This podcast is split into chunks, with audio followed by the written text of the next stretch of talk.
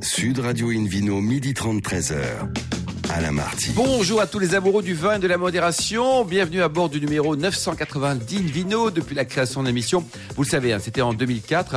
Euh, Nous sommes délocalisés chez le caviste Nicolas à Paris au 31 Place de la Madeleine. Et si vous écoutez Invino sur Radio à Paris, c'est 99.9 et on peut se retrouver sur notre page Facebook Invino et notre compte Instagram Invino Sud Radio. Aujourd'hui, un menu qui, comme d'habitude, hein, prêche la consommation modérée et responsable avec euh, Dominique Aubette. On l'aura tout à l'heure par téléphone pour le meilleur de l'appellation Beau de. Donc là, on va rêver en ce mois de janvier du soleil de Provence et puis le Vino Quiz pour gagner un coffret de trois bouteilles de la marque Bandit de Loire et un coffret Divine en jouant sur invinoradio.tv. À mes côtés, bah, comme depuis très longtemps, là, Hélène, Hélène Pio. Bonjour Hélène. Bonjour. Vous êtes chef de rubrique au magazine Régal. Et puis Philippe Aubrac, auteur de l'ouvrage Que le monde entier s'arrache, accord vins et mets, un pas dans l'autre sens. Bonjour Philippe. Oui, merci Alain pour ce beau commentaire. Aujourd'hui, donc, Invino Sud Radio accueille, a le plaisir d'accueillir Mathieu Potin, chef meilleur caviste de France en 2020 et gérant de la cave La Vignerie à Saint-Germain-en-Laye. Nous sommes en région parisienne. Bonjour Mathieu. Bonjour, bonjour. Alors racontez-nous le début. Donc vous êtes à Granville, donc on est quand même très loin des vignobles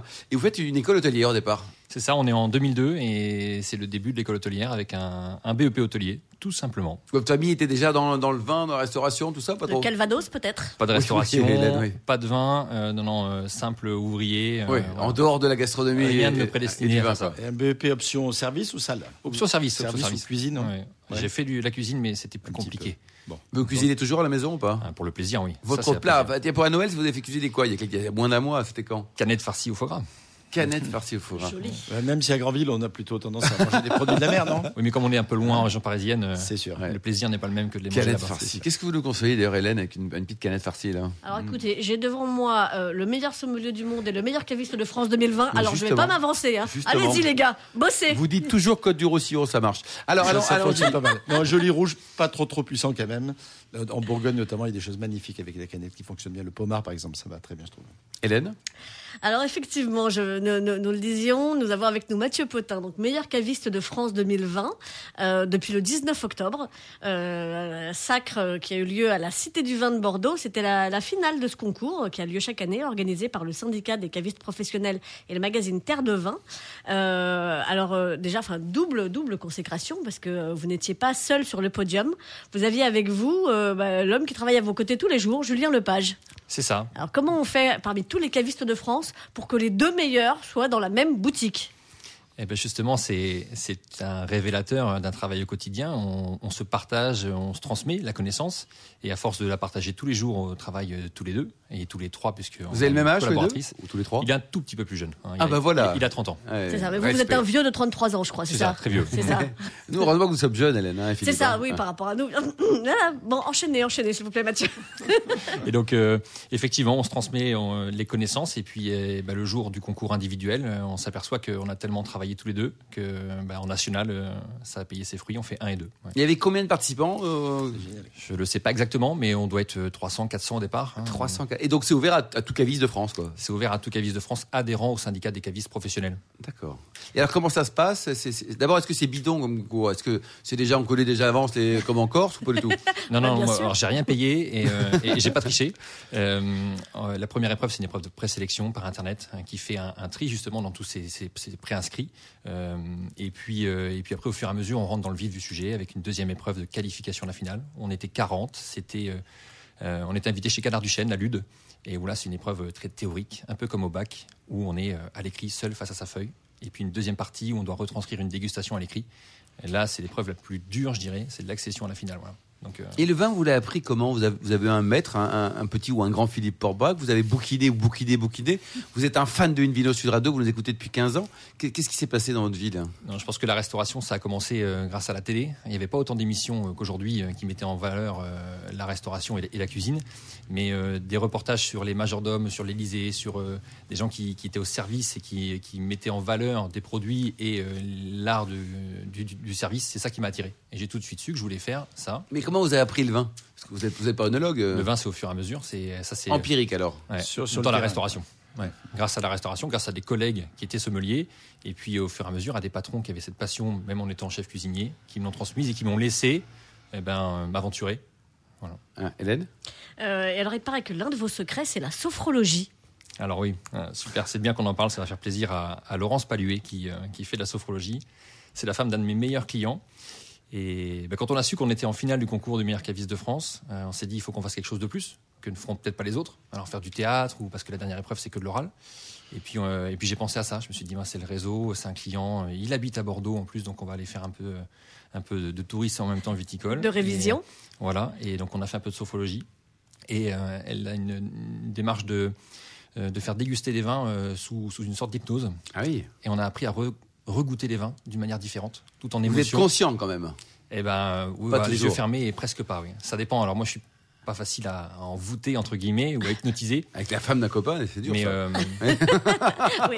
dès qu'on met le, le, le- le nez dans le verre avec les yeux fermés, on pense à, on pense à des instants qui nous rappellent le moment où on avait senti un vin similaire. Et ça nous permet de faire des associations. Philippe Farbrac, comment vous faites vous? Vous faites la sophrologie parce que vous êtes capable de découvrir euh, 10 milliards de vins dans le monde. Là, vous êtes sophrologue de formation Alors pe- peut-être que c'est c'est de, de- de l'auto-hypnose, quelque part. En tout cas, on se, on se concentre suffisamment.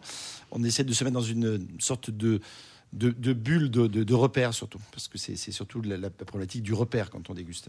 Et de se concentrer sur le, sur le souvenir également. Comme je dis toujours, nous, on ne boit pas pour oublier, on goûte pour se souvenir. Mm. C'est vraiment l'esprit même de la, de la dégustation et de notre métier.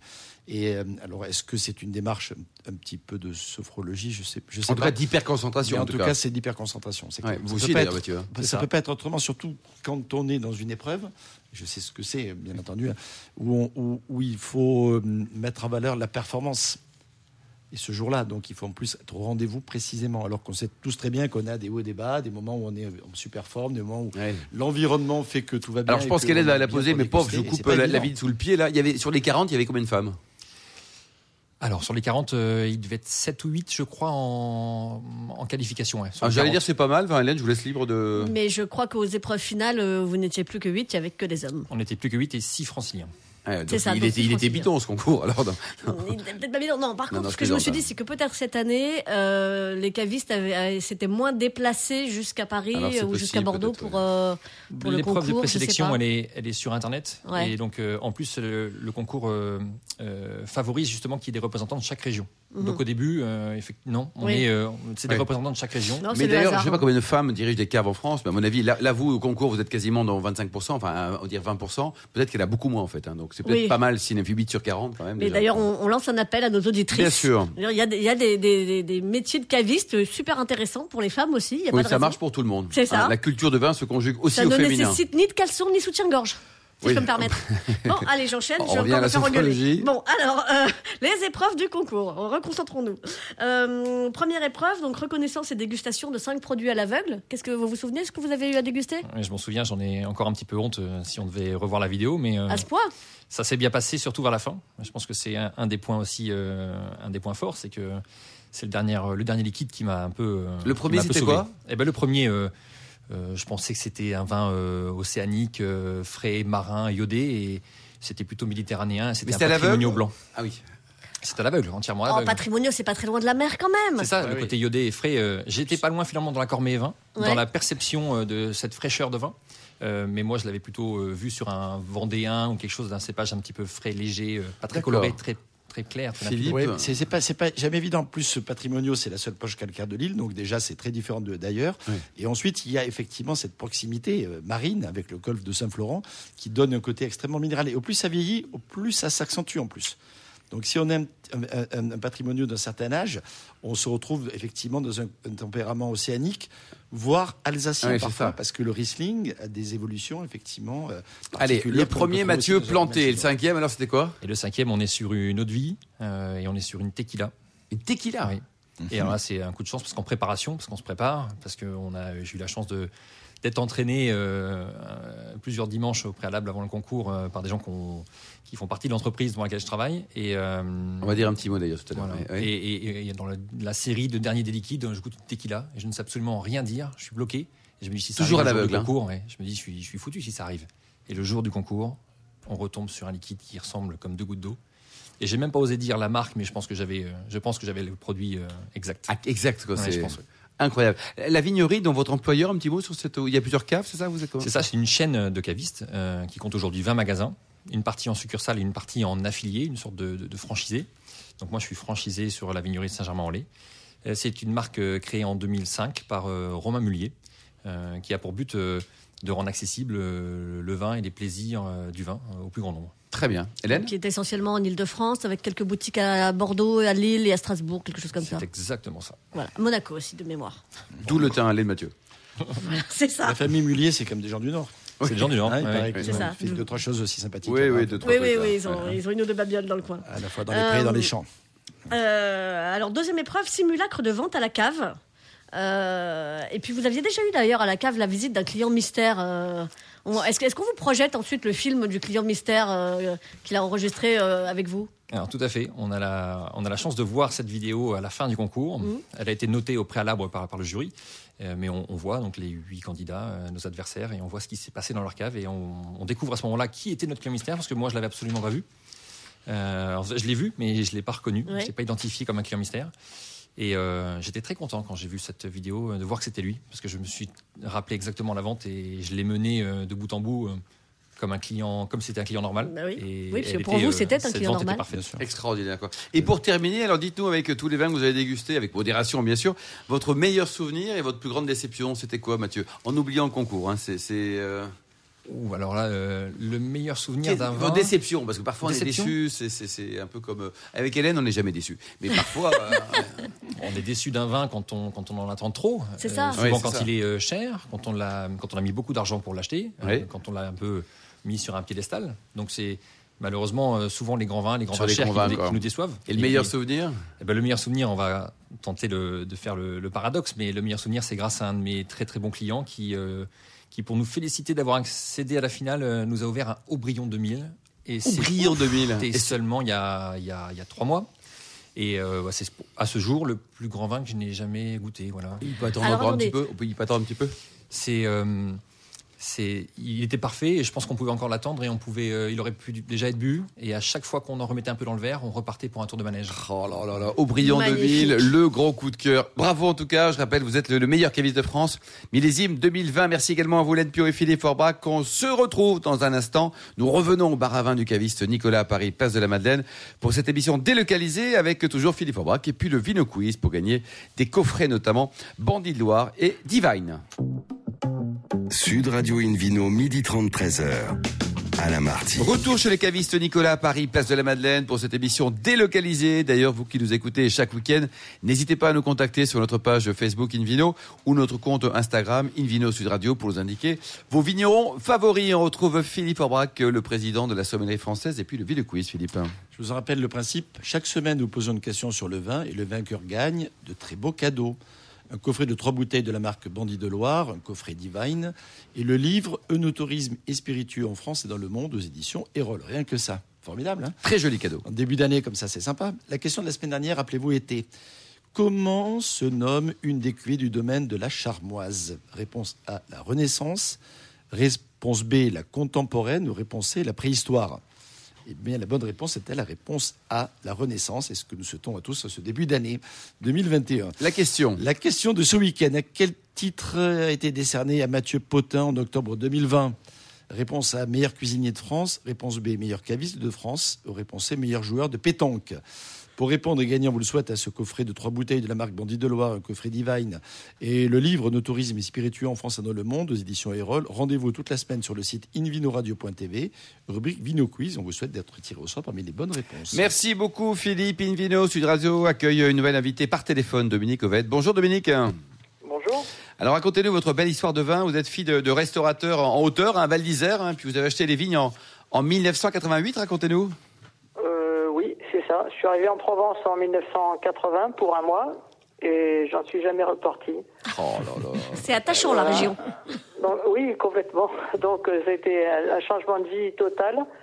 Et après quelques années, euh, il s'est trouvé que mon voisin arrêtait, qu'il était vigneron, et j'ai pris la place et les choses se sont faites comme ça, très simplement. Alors que vous n'étiez pas du tout venu dans la région euh, pour euh, ces raisins initialement, mais pour ces chevaux. Vous étiez venu élever des chevaux dans, la- dans le coin.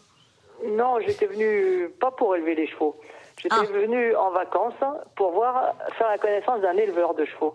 Ah oui, Ah, on n'est pas, pas loin, loin, quoi. hein. ouais, ouais. Et alors, il était, il était sympa, cet éleveur de chevaux? Euh, ouais, oui, oui, il était extrêmement sympa puisque c'est lui qui a été l'artisan de, de, de mon installation en Provence. Très bien. Donc c'est quelqu'un qui a vraiment marqué ma vie. Donc euh, bon, alors euh, au- aujourd'hui, vous, vous avez plus de grappes de raisin que de chevaux, mais a- je crois qu'il y en a quand même plusieurs dizaines. Hein. Chevaux, oui. Eh ben, ce matin, j'en ai vendu un et il m'en reste 47. 47 Ah oui. chevaux Ah oui, quand même. Oui, Oui. ça va. Ah oui. Voilà, c'est un vrai troupeau. C'est ça. Euh, 47 euh, chevaux et, euh, et pas loin de 17 hectares de vignes. Oui, les hectares de vignes, euh, à vrai dire, euh, sans, sans, sans dire n'importe quoi, je ne sais pas vraiment exactement combien j'en ai, mais par contre, je sais que j'en ai arraché 6 récemment, que du coup, il m'en reste à peu près une dizaine en production. Arraché 6, pourquoi les, les cèpes Parce que euh, c'était des, des vignes très vieilles qui avaient euh, une bonne soixantaine d'années et qui ne m'appartiennent pas, donc c'était difficile d'obtenir l'accord du propriétaire et qui ne produisaient plus par, par, euh, parce qu'elles étaient trop vieilles et qu'elles ont été mal entretenues pendant un certain temps. Mais elles sont pas à vous et vous arrachez, quoi. Mais ben oui. Ben, Ok, on va pas s'emmerder, vous savez que. non. Ouais, non, mais c'est que l'appellation Les Beaux est, est complètement verrouillée. On peut pas le l'agrandir, ou alors faudrait refaire un arrêté, etc. C'est- très compliqué. Donc euh, tout le monde est accroché aux, aux vignes qui, qui a sur place. Et même mieux faire ce, truc, ce travail à mes frais que, que, rien faire. Bien sûr. Philippe Forbach, un petit mot sur cette appellation Beau de Provence. Alors, elle est belle. C'est une petite appellation, mais très grande par la qualité. C'est hein. une petite appellation très connue parce que le massif des Beaux-de-Provence est un massif attractif dans les Alpilles. Et c'est une appellation qui est essentiellement en bio d'ailleurs, parce que je crois que, mais Dominique peut nous le confirmer, hein, la quasi-totalité des vignerons travaillent aujourd'hui euh, dans cette démarche-là. Euh, ensuite, il y a une, une- un certain nombre de, de- de gens, même un certain nombre, un nombre certain, qui, qui, qui, euh, qui travaillent sur la qualité des vins dans cette appellation. Donc il y a vraiment de- de- des très jolis vins. Et il y a une jolie valorisation de- des terroirs. Euh, voilà, c'est une appellation que j'aime que j'aime beaucoup, qui produit à la fois des vins rouges célèbres, des rosés. On se doute bien, c'est la porte de la Provence, hein, elle est beau, hein, dans, sur le, dans le département des Bouches-du-Rhône, qui, qui est un département que je connais particulièrement bien, euh, et qui produit un peu de blanc. Et d'ailleurs, celui que fait Dominique Ovette depuis un certain nombre d'années est tout à fait remarquable. Absolument. Avec, euh, euh, avec un cépage qui n'est pas le cépage rôle qu'on trouve énormément en Provence, mais euh, pour, pour ce qui est de vos blancs, qui ne représentent je crois que 20% de votre production, vous utilisez la clairette, la marsade et la roussanne. Oui, tout à fait. Tout à fait. La clairette, c'est- totalement provençal, disons méditerranéen. Il y en a tout, sur tout le pourtour du bassin méditerranéen. La Marsanne et la Roussanne, c'est un petit peu plus, ça vient un peu plus du nord, disons, puisqu'il y en a beaucoup dans le nord de la vallée du Rhône, en Savoie. Euh, voilà, mais c'est des, des cépages qui sont très très bien adaptés chez nous, mais comme la plupart des cépages du reste. Même le Cabernet Sauvignon, chez nous, prend une typici- typicité propre qui est induite par le terroir. Absolument. C'est vrai que l'assemblage Cabernet Sauvignon Syrah, notamment, hein, avec Oui. un pourcentage de Cabernet Sauvignon qui a été ramené à la baisse un peu il y a certaines années, hein, et qui ont fait que certaines personnes d'ailleurs sont, sont sorties de l'appellation. Je pense à votre confrère euh, Éloi Durbach. euh, mais, oui, c'est-à-dire que ça emmerde un peu les Bordelais qu'on fasse du bon vin avec leur cépage fétiche. Oh, Mais non, sûr. on les aime, les Bordelais aussi. hein, Mais- C'est presque autant que les chevaux. Hélène Euh, disons, je, je trouve le parallèle un peu euh, osé, mais d'accord, admettons. J'ai j'ai jamais chevauché un cheval. Euh, Mais par contre, souvent le Cabernet Sauvignon. Euh, Allez, enlevez votre cépage là, allez-y. Bien. Alors, Dominique, vous travaillez en biodynamie. hein, on, va, on va revenir à la nature. hein, on va, voilà. Remettons-nous en selle. s'il vous C'est plaît. ça. Euh, vous travaillez donc en, biodynamie depuis longtemps déjà. hein Oui, en fait, euh, depuis 2003. Mais avant, j'étais en bio, j'ai démarré direct en bio en 88. ah oui, directement en bio. Bah, pour euh, pour quelqu'un qui, qui se lançait directement dans la vigne, c'est euh, c'est audacieux, c'est vachement bien. Ben, C'était mon côté 68 heures attardé, en fait, euh, ça, me- ça me paraissait assez évident. C'est bien de l'assumer, toujours. et, euh, et alors, ce, ce- ce passage en biodynamie s'est fait naturellement au fil du temps. Racontez-nous. Non, il s'est trouvé qu'il y a un jeune qui est venu travailler chez moi, qui est devenu vigneron par, par la suite, du reste, et qui était tout, tout à fait euh, convaincu par la, biodynamie par rapport à la bio. En fait, l'intérêt, si vous voulez, c'est que la bio, ça, reste euh, un moyen curatif où on met de la chimie un peu moins chimique ou très peu. Alors que la biodynamie, on travaille en préventif, on travaille sur les immunités de la plante. Donc philosophiquement, ça n'a absolument rien à voir. Et puis surtout, euh, dans le mot dyna- biodynamie, il y a dynamie, c'est-à-dire qu'on travaille aussi avec un calendrier astral et on essaye d'utiliser au mieux les, les énergies euh, de la Terre, au sens large. D'accord. Euh, ce sont aussi des principes que vous utilisez d'ailleurs en cave, euh, Oui, avec bien vos sûr. principes d'élevage? Oui, tout à fait. Tout à fait. Alors, au niveau de l'élevage, il faut dire que les paramètres sont extrêmement nombreux et tout est très précis parce que le- l'emplacement d'une cuve euh, a une incidence sur la qualité du vin, la forme de la cuve, le volume de la cuve, le matériau de la cuve. Enfin, il y, a, il y a beaucoup, beaucoup de paramètres qui, qui jouent et, et quand on commence à, à rentrer dans, dans les détails, ça devient tout à fait passionnant. L'emplacement de la cuve aussi. Alors ça, on n'en parle pas souvent. Oui, c'est vrai. Euh, Racontez-nous, parce que le. Et, et ben le, le- notre sol est quadrillé par des réseaux euh, magnétiques. Oui, il y a le réseau Hartmann et le réseau je sais pas trop quoi. Euh, et ces, réseaux forment un quadrillage et quand ils se superposent, ça fait donc des, des, effets qui sont positifs ou négatifs selon l'endroit et, qui sont très forts. Et moi j'ai un truc, j'ai des, des, cuves en forme d'œuf parce que la forme elle-même, change les, les, les développements organoleptiques. J'ai trois cuves qui sont côte à côte, elles font 1m20 de diamètre. Je mets le même jus qui sort du même pressoir et les trois ont des développements euh, di- différents. Aromatique, vous voulez dire Oui, fou. aromatique, mais, mais même un- un- quelqu'un qui n'est pas spécialiste euh, fait Il voit la différence, quoi. Ah oui, oui, c'est étonnant, Philippe Forbach, ça. C'est. Faut penser à beaucoup de choses, quand même. hein. Oui, oui, c'est étonnant. C'est- le côté magique, entre guillemets, mais Hmm. qui s'explique effectivement par, par les éléments énergétiques, par, par l'influence des, des pôles, notamment. Euh, par, par, il y a des, des- des- des- des mini-paramètres qui- qu'on finit par peut-être trouver euh, se, se- se distinguent d'une façon très précise en dégustation. à Et alors, ça vous permet quand même d'avoir un vin régulier quelque part Ou alors, parce que si chaque cuve a un goût différent, pour s'y retrouver On chez vous, là, assemble un Dominique peu, euh, Non, mais après, on fait, des assemblages. hein. C'est- C'est-à-dire que pour, pour une cuvée, comme j'ai des cuves de 600 litres, ça fait pas des gros volumes, et si je faisais une cuvée par cuve, ça, ça ferait un travail de fou. Donc après ça, mais ces cuves-là, elles sont assemblées dans un volume plus gros qui, qui fait le volume d'une cuvée. les, les blancs, vos blancs, vous les conseillez avec quel type de place intéressant, toujours, Dominique euh, Ovette, dites-nous? Alors, j'ai deux types de blancs. Un qui est élevé justement dans ces cuves en forme de d'œuf pendant un an et sur lit de fermentation. Donc, ça fait un vin qui est très gras et très charnu, qui se développe dans le temps et qui commence vraiment à s'ouvrir après euh, 5-6 ans. Puis quand- moi, je vends les, les vins, enfin, j'essaye de les vendre quand ils sont à peu près prêts à boire. Donc, en blanc, en ce moment, eh ben, je vends les 2013 en blanc. En 2021, vous vendez les 2013. Ouais, C'est votre cuvée d'Olia, 2013. Oui, c'est ça. Et combien ça coûte une bouteille? Parce que là, quand même, vous portez les stocks, hein, ça, ça coûte sous, des sous, ça. hein Oui, ça coûte un petit peu des sous, ça vaut 40 euros la bouteille, mais... mais un si plaisir à boire tout de allez- suite, quoi, Philippe. hein. Oui, oui. Oui, c'est prêt à boire, mais vous allez chez un autre vigneron à Châteauneuf-du-Pape, euh, bon, parce que disons que je suis sur le même euh, créneau de, de clientèle. Vous n'avez pas de copains vignerons à Bordeaux, visiblement, si? Non, mais c'est trop différent, Bordeaux. C'est, on n'a rien de, de, de, de comparable. Mais je plaisante, je plaisante. hein, À- à Dominique. Châte- non, mais je, vois- je vois bien que vous me taquinez. À Châteauneuf-du-Pape, disons, je suis sur le même créneau de clientèle, et puis ça reste la France, le Sud, et, etc. Bon, euh, quels sont les vignerons qui vendent des 2013 aujourd'hui en blanc Euh, Il faut, dites-moi. Il y en a pas, hein. hein. c'est sûr. Ils vendent des 2018 dans le meilleur des Oui, cas. c'est ça, dans le meilleur des cas, quoi. Voilà. Très bien. Et votre rouge, alors, donc c'est aussi une star, hein, Hélène hein Euh, oui, surtout que c'est 80% du vignoble de, de, de Dominique, Donc effectivement, euh, euh, voilà. Alors je ne sais pas de quelle cuvée on peut parler parce qu'il y, a- il y a la cuvée améthyste qui est qui est euh, l'une des Emblématique plus belles, bien sûr, qui est emblématique. Euh, La cuvée cornaline, améthyste- rocasse. Ouais, alors la cuvée améthyste, déjà, elle est faite dans les, ces fameuses cuves en forme d'œuf, comme mon rosé et comme la cuvée d'Olia en blanc.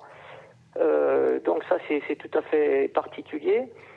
Et elle est surtout euh, faite avec que des cépages du bassin méditerranéen, qui sont essentiellement le cinsault et puis le grenache et le carignan. Vous faites pas de rosé Si. Si, si, je fais du rosé qui s'appelle Petra et qui est élevé dans des œufs aussi. Et ce sont des raisins rouges vinifiés en blanc. Donc c'est encore quelque chose de très particulier. Donc ça veut dire qu'en pourcentage entre le blanc, le rouge et le rosé, Dominique, vous êtes quoi à peu près À peu près, hein? C'est une majorité de rouge Euh, oui, ouais, je vais vous dire, je ne sais même pas ce, ce genre de chiffre. Mettons que je fasse. euh, Trois tiers. On va simplifier au truc là, non, non, ouais, enfin, je fais moins de rosé quand même. Un petit peu moins de rosé, quoi. Et Alors, dernier, dernier point technique, euh, température de service de vos vins, parce que parfois les, les gens les servent un petit peu frais ou, ou trop chaud. Ou, vous nous conseillez quoi, Dominique, pour terminer bah, Non, pas, pas très chaud. Bah, les blancs, s'ils sont en dessous de 10 degrés, ça, ça va les éteindre. Euh, entre 13 et 15 13 degrés. et 15. ça Merci beaucoup, Dominique Ovette. Voilà. Merci à vous, Hélène Pio, mais également à Mathieu Potin, Philippe Forbat. Mathieu Potin, notre champion du monde là, des cavistes 2020, et aux millions d'amateurs de vin qui Champion de écoutent. France, Champion de France. Pour l'instant, mais Ah, C'est de déjà France. bien. Allez, c'est une prochaine étape. Euh, merci en tout cas à tous. Un clin d'œil à Angéline qui a préparé cette émission, ainsi qu'à Sébastien pour la partie technique. Fin de ce numéro. Désolé, mais on verra demain. Hein, de Invino Sud Radio. Pour en savoir plus, rendez-vous sur le site hein, sudradio.fr, invinoradio.tv notre page Facebook Invino et notre compte Instagram Invino Sud Radio. Donc voilà, donc c'est demain 12h30. On se retrouve juste avant ou après la galette des rois, voilà, pour déguster une nouvelle émission, toujours délocalisée chez Nicolas le caviste, fondé en 1822. On parlera avec Pauline Passot, propriétaire du domaine de la Grosse Pierre, ainsi que Sabine Grallet-Dupic, propriétaire notamment de la maison de la Mirabelle. D'ici là, excellent déjeuner, restez fidèles à Sud Radio, encouragez tous les vignerons français, y compris les Bordelais, et surtout respectez la plus grande des modérations.